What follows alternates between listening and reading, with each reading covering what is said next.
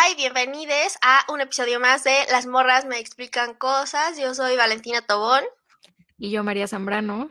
Y pues hoy estamos en otro episodio de Her Story, en el que vamos a platicar de un personaje muy importante para las luchas por los derechos de las personas negras y también por los derechos de las mujeres, que es Angela Davis, y también por los derechos, como vamos a ver ahorita, de las personas que están eh, privadas de la libertad. Eh, y pues nada, María, ¿quieres agregar algo antes de empezar? No, yo creo que es importante recalcar que no vamos a tocar como las ideas de Angela Davis, solo vamos a hablar de su vida porque las ideas de Angela Davis nos tomarían un episodio cada una. Entonces, les recomendamos que la lean y que se informen sobre ella más allá de su vida porque sí dice cosas muy interesantes y que valen mucho la pena.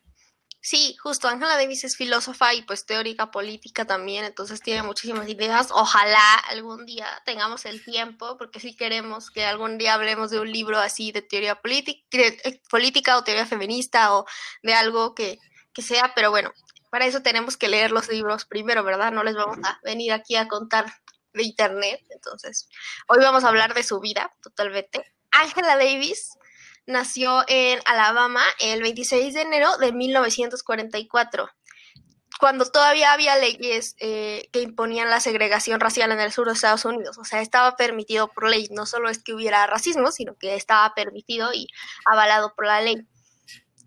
Um, esto, era en las instalaciones públicas, en las escuelas, en el transporte, en las plazas, e incluso los baños, los bebederos y los restaurantes tenían áreas separadas. O sea, ya podían entrar las personas negras, pero estaban separadas.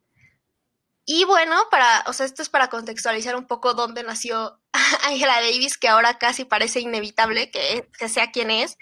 Eh, vivían en un barrio que se llama Dynamite Hill, que es como pues, colina dinamita o algo así, y se llamaba así porque ahí habían, el Ku Klux había dinamitado muchísimas casas hace unos años, eh, porque ahí vivían personas este, negras, entonces eso está muy denso. Y bueno, ahí nació y ahí creció. Entonces siempre fue muy consciente de que todo estaba de la caca, ¿no? O sea, de, que era un contexto muy racista y que los que vivían en su mismo color de piel eran discriminados.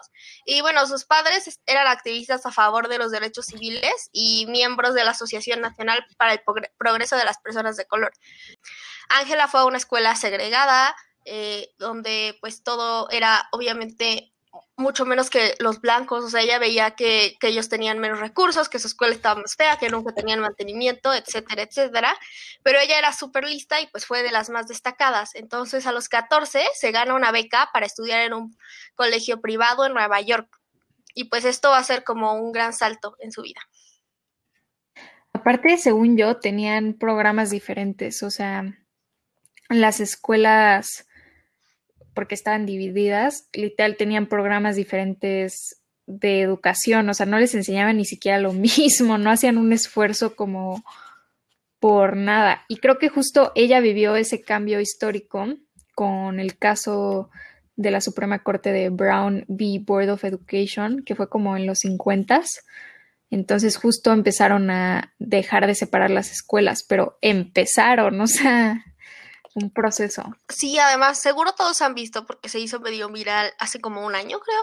Pero, o sea, cuando, aun cuando ya lo permitieron, o sea, los primeros que se animaron a ir a una escuela de blancos, o sea, históricamente de blancos, o sea, era un problema, o sea, les tiraban de que piedras, o sea, no querían, la gente los trataba súper mal, o sea, sí es un gran avance, como siempre decimos, y como platicamos en el episodio de Ruth también, o sea, que las leyes se cambien, porque si no se cambian, pues nunca se llega a nada, porque literalmente el racismo sería legal, pero aún así, o sea, una vez cambiadas, si la gente no quiere, como es lo que pasaba ahí, pues, o sea, está en chino para esas personas, o sea, la verdad fueron muy valientes los primeros que hicieron ese, ese cambio de ir a una escuela históricamente de blancos, porque sí los trataban pésimo pues ya en, en, Nueva York a Ángela se le va como abrir el mundo de, todo esto y de todo lo que pasaba. Se hospedaba con un reverendo que se llama William Howard Mellish y era eh, el pastor de una iglesia en Brooklyn, ¿no? En los 50 y este, donde estudiaba ella era eh, el primer liceo, o sea, el primer como, como, como la primera prepa y secundaria que tenía una educación progresista. Entonces, este, la mayoría de los profesores aparecían en la lista negra del macartismo, que tuve que investigar qué es macartismo, que es justo de lo que hablamos en el episodio de la casa de brujas, lo cual me pareció que parece que lo hicimos a propósito, pero no, este, que fue una casa de brujas, o más bien una casa por comunistas que hizo, que promovió el senador Joseph McCarthy, y creo que tal vez María pueda decirnos un poquito más sobre esto. Pues sí, justo fue eso, como una persecución a los comunistas, que es en lo que se basa la cultura gringa, o sea, la, en Estados Unidos como los gringos así, tal cual, como blancos, tienen cero cultura, pero su cultura se basa en odiar el comunismo. Pero sí, eso fue el McCarthy, hizo una cacería de brujas a los comunistas, o sea, si hacías cualquier cosa que le soñara medio sospechosa, ya eras comunista. Entonces todos los maestros que estaban ahí no podían enseñar en instituciones públicas, entonces los contrataron ahí. Entonces era bien progre la escuela porque eran todos los, todos los rechazados, ¿no? Y pues aquí es donde todas las ideas que ya tenía Angela Davis de la raza, como que los sitúa y los hace más grandes y los pone como en este contexto eh, marxista y, de, pues, del socialismo. Y milita por primera vez en una organización juvenil marxista-leninista llamada Advance, que también ahí hace sus amigas que después la van a acompañar, que se llaman eh, Margaret Burnham y Mary Lou Patterson. Y también, este, pues empieza a hacer eh, reuniones de la organización y empiezan, pues ya a moverse y estar más, este, más metida en todo el activismo. En, encontré que en su autobiografía ella dice que el manifiesto comunista, que cuando leyó el manifiesto comunista, esto lo, la golpeó como un rayo, o sea, que sí fue como una revelación de que todo lo que ella ya pensaba como en chiquito era en realidad algo muy grande, que eran como varias opresiones juntas y así creo que es como la lo que decimos, diferente, obvio, porque no es del feminismo, pero como la tacha del feminismo. me, encanta esa, me encanta esa metáfora. es mi metáfora favorita. Nunca la había escuchado. ¿Nunca habías oído cuando te pegó la tacha del feminismo? No, cuando ya de... enloqueciste, o sea, cuando ya dijiste, no, ya estoy hasta la madre y ya empezaste a decir muchas cosas de David, todo lo que estaba pasando. Está buena esa, ¿eh? Bueno, pues después, este, como era, seguía siendo súper buen estudiante y todo, eh, pues pudo cursar su universidad eh, en donde solo era una de las tres únicas estudiantes afroamericanas de primer año. Y quería, estudió estudios de francés, que es cuando estudias como un idioma, como que te especializas en un idioma, en la Universidad de Brandeis en Waltham, Massachusetts. Perdón si pronuncio algo mal, todo mal, pero bueno. Eh, el chiste es que era una de las, de las tres. Ya hablamos de Ruth, que era una de, de 16, creo que eran mujeres o, o 10. Era 5 de, de como 500. Ah, 5 como 500, perdón. Todo, todo, lo dije mal. Pero eran como 5 de 500 hombres. 8 de 500. 8 de 500 mujeres. Pues aquí ella era una de las tres afroamericanas, ¿no? Solo estudiantes afroamericanas. En esta época en la que ella estuvo en la universidad, eh, fue, por ejemplo, la crisis de los misiles de Cuba, ¿no? Entonces ella cuenta que, o sea, estaban en un... Muchas veces voy a decir ella cuenta porque muchas de las cosas están en su autobiografía, que me muero por leer completa, ahorita leí extractos por este capítulo, y este, entonces ella estaba en una, en una conferencia de un señor que se llama Herbert Marcuse. Y el, el, señor, o sea, paró, era una serie de conferencias de varios días, y paró el día que pasó lo de la, la crisis de los misiles y habló sobre esto. Y a ella le, marcó un chorro, o sea, es como una, una experiencia que la, la marcó. Luego se fue a Francia, porque como sus estudios en francés incluían una estancia en Francia, en la que se tenía que ir pues a hablar francés a Francia. Y este, cuando estaba ahí, se enteró de que cuatro de sus, de sus compañeras, de sus amigas, habían sido asesinadas en una explosión de una iglesia bautista en, en Brickman en septiembre, esto fue en septiembre de 1963. Y entonces, o sea, como que hablan con ella, o sea, eh, no entendí muy bien para qué se lo pidieron, yo supongo que para un eh, periódico escolar o así, pero declaró como públicamente que el atentado no era una cosa aislada o una cosa como de gente loca, sino que era la expresión de, a partir de aquí sí es textualmente, la rutina cotidiana, a menudo monótona, de la opresión racista. Entonces, es así como de los primeros statements que hace ella, que supongo que la buscaron porque eran sus, sus amigas y sus compañeras después de, pasar lo que tenía que pasar en París, o sea, su, su, tiempo en París, se va a Alemania, en donde va a varias conferencias del filósofo alemán Theodor Adorno. a él sí he tenido oportunidad de leerlo como dos veces, tampoco, pero, o sea, también va a ser muy importante en su vida. De hecho, se muere, pero era como, o sea, la tenía como un poco como de protegida y así, confiaba mucho en sus habilidades. Él le iba a llevar su tesis, al final se muere y no se la puede llevar, pero este, pero él iba a llevar su tesis. Y bueno, siguió asistiendo a un montón de conferencias de estos temas, este, y después de graduarse decidió estudiar filosofía, justo por este, inspiración de específicamente de Adorno, en la Facultad de la Filosofía de la Universidad G.W. Goethe de Frankfurt. Alemania Occidental, o sea, en ese momento era Alemania Occidental, y eso fue en 1965. O sea, ella ya había estudiado francés, pero pues la animaron a estudiar filosofía y después de toda su, preparación dijo, sí, jalo. Después, este, para hacer su, maestría, se va a la Universidad de California en San Diego, que es cuando le cambian este, su, asesor de tesis, y, y estuvo con Herbert Marcus. Pero bueno, esto es para que vean que era una mujer académica también súper importante. Entonces, lo que escribe es muy interesante porque está plagado de realidad y de cosas del piso, pero de repente también algunas de sus obras este, traen cosas súper complejas. O sea, porque es filósofa al final. Y, y de hecho, o sea, si buscas su nombre, te van a salir cosas políticas y también te salen páginas de, filósofos, o sea, como de biografías de filósofos, entonces es muy interesante estas dos facetas, ¿no?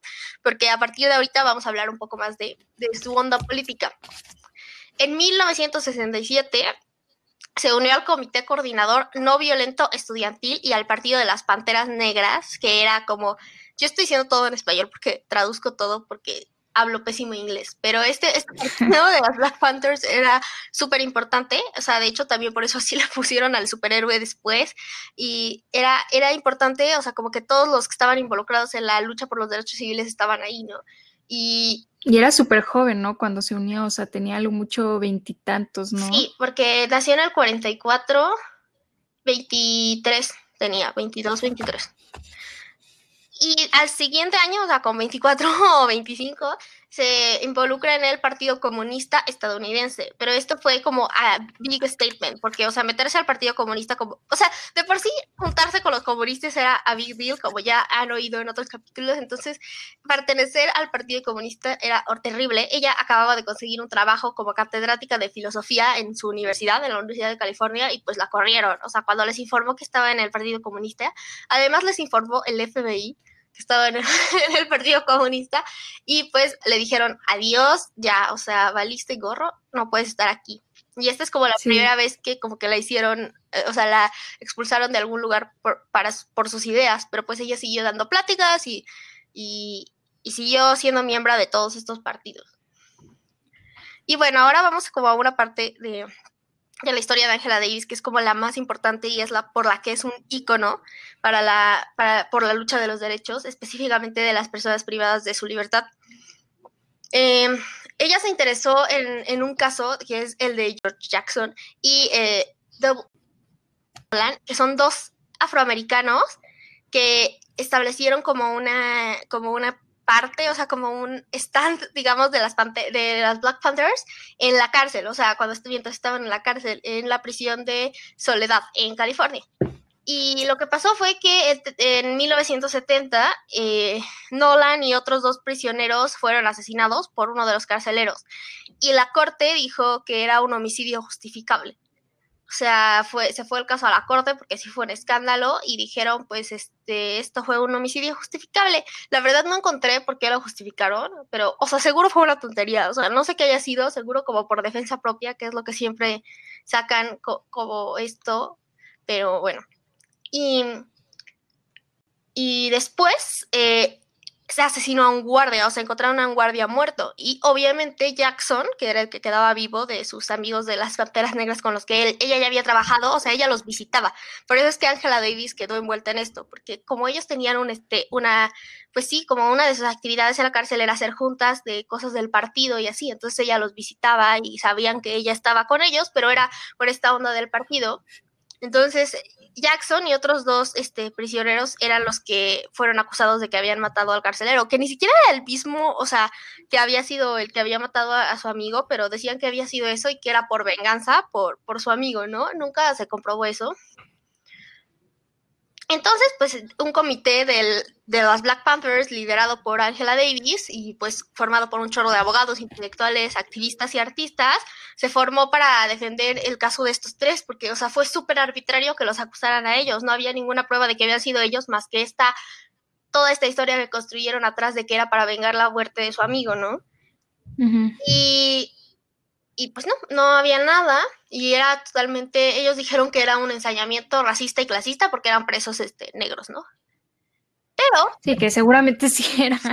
Seguro sí, quién sabe, o sea, sí, exacto, o sea, la verdad es que fue algo rarísimo. Además, en las cárceles, digo, ahora ya no pasa tanto, pero por ejemplo, podemos poner ejemplo en México, que yo creo que era lo más parecido en ese momento porque hubo una, una crisis en las cárceles de Estados Unidos. O sea, matan prisioneros y luego matan guardias y no nadie sabe qué es y es un desorden. O sea, es terrible el sistema. O sea, no, no había ninguna razón para creer que habían sido ellos.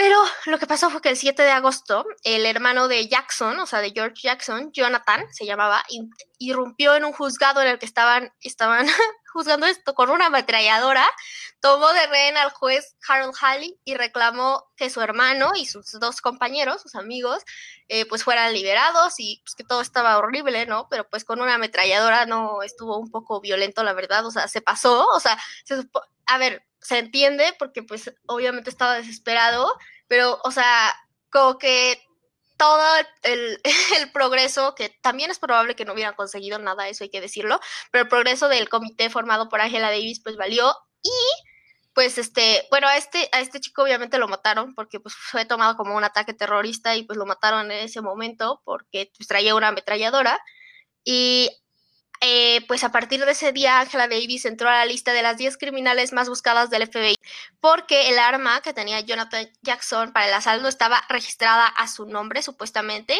pero o sea, Angela siempre dijo que no, pero se supone que ella había comprado el arma y este empezó una campaña para capturarla y fue acusada de conspiración, secuestro y asesinato. Además, después dijeron también que ella seguro también había comprado el arma para para que mataran al, guardia, aunque no estaba ni siquiera comprobado que había sido con un arma, o sea, no encontré nada de que hubiera sido con un arma y según yo, o sea, eso era cinco, o sea, la culparon de asesinar también al, de dentro de la cárcel, que nunca lo habían culpado antes, solo porque los visitaba, o sea, eso sí es verdad, que ella era la, casi de sus únicas visitas.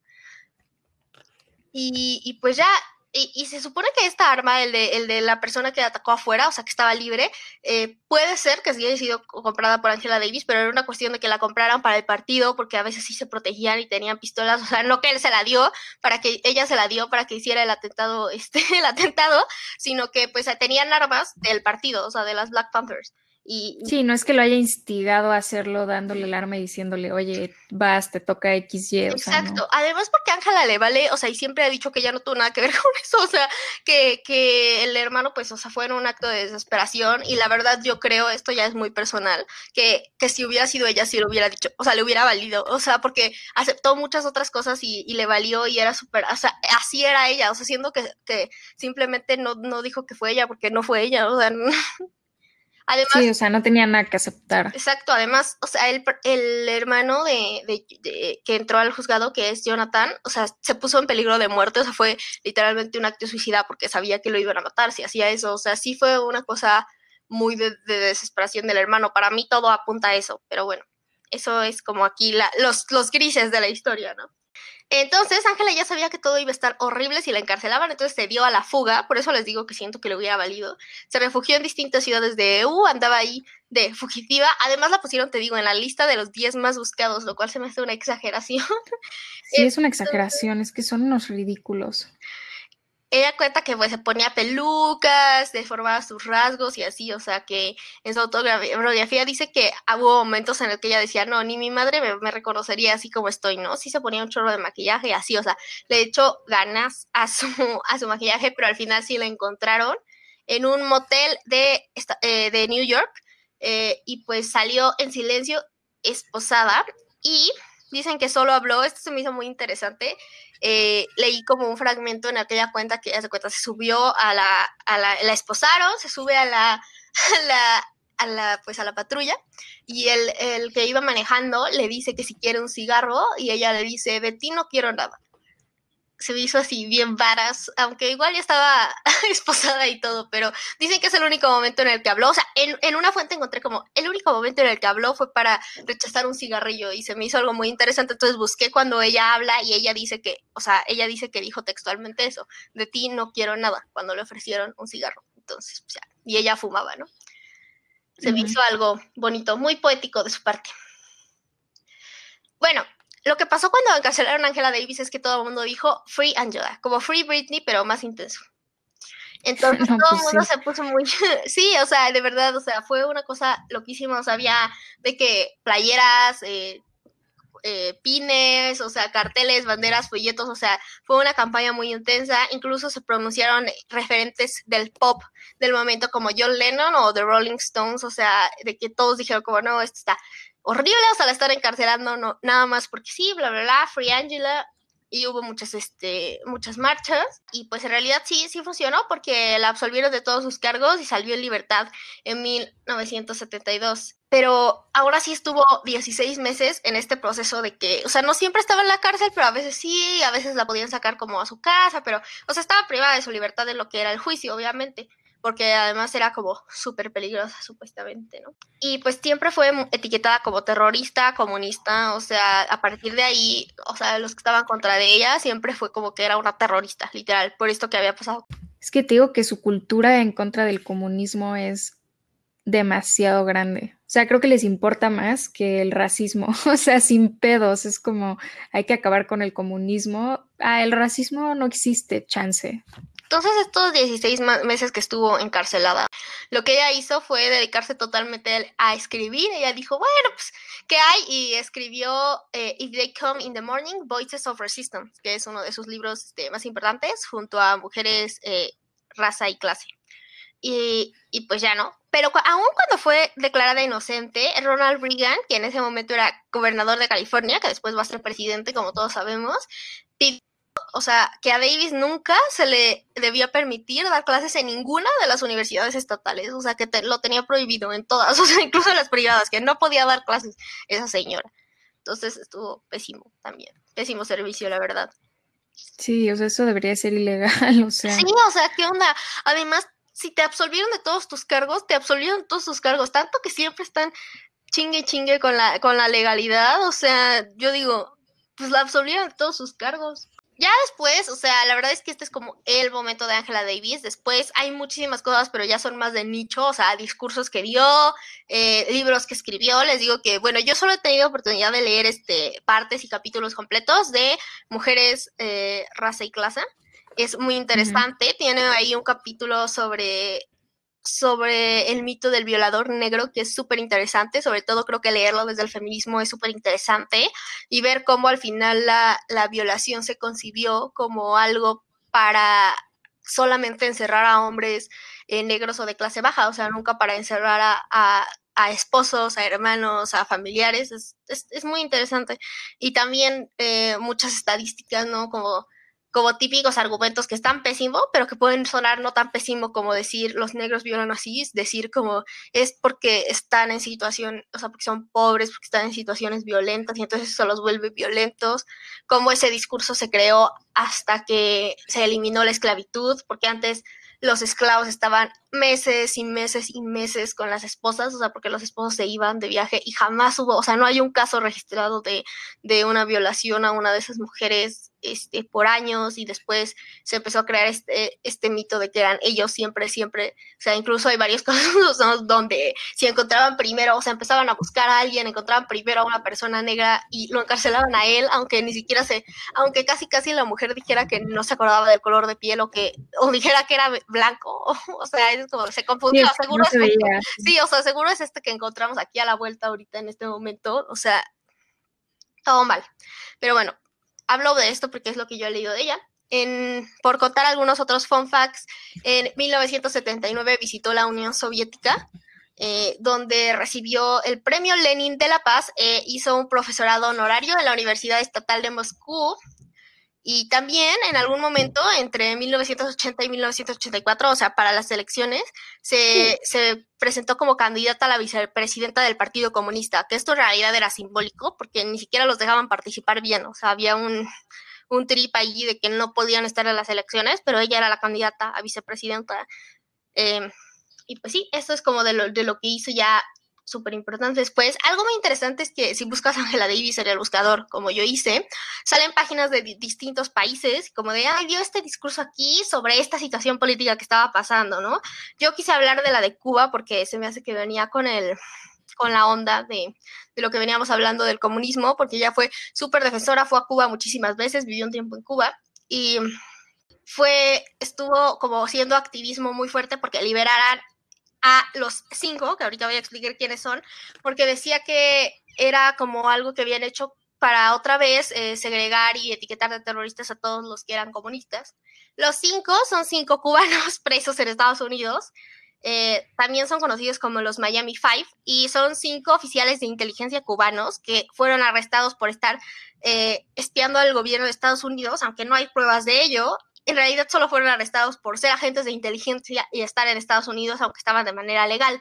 Lo que Cuba dice es que ellos estaban espiando, sí, pero estaban espiando a los cubanos que estaban en Estados Unidos y que jamás se metieron a nada oficial del gobierno, que es lo que, que es por lo que ellos están tantos años en la cárcel, porque por espiar a alguien no, no, o sea, no te metes a la cárcel más que, o sea, por invasión a la privacidad o algo así, que hay fianzas incluso, o sea, no, no es como algo tan grave. Y ellos estaban, o sea, ellos dicen que nunca espiaron a alguien importante, a nadie con un puesto de gobierno, o sea, que les importaba, y Angela Davis estuvo atrás de este caso. Y pues en realidad si buscas ahí, o sea, hay como Uruguay también la tienen muy reconocida y hay, o sea, varios momentos en los que se posicionó y en ese momento su voz era muy importante. Entonces es, es interesante como en varios países hablan como muy bien de ella y de, y cómo se posicionó y cómo los apoyó. Porque además también es un momento en el que lo que dijera Estados Unidos era muy importante. Entonces que opinaran personas que eran este, gringas también era importante. Y pues en general es eso. Eh, esperemos poder hablar un, un, día de estos de, de sus libros. Eh, ella es una activista bien chida. Busquen sus discursos en, en YouTube. Es, es, muy interesante escucharla. Y bueno, pues ya, ahora ya que es más grande, se dedica a escribir y, bueno, sí, a, a, a tirar hate, pero ya desde la tranquilidad de su, de su puesto de académica, pero bueno, la verdad es que es increíble, es una, es una mujer este, muy admirable.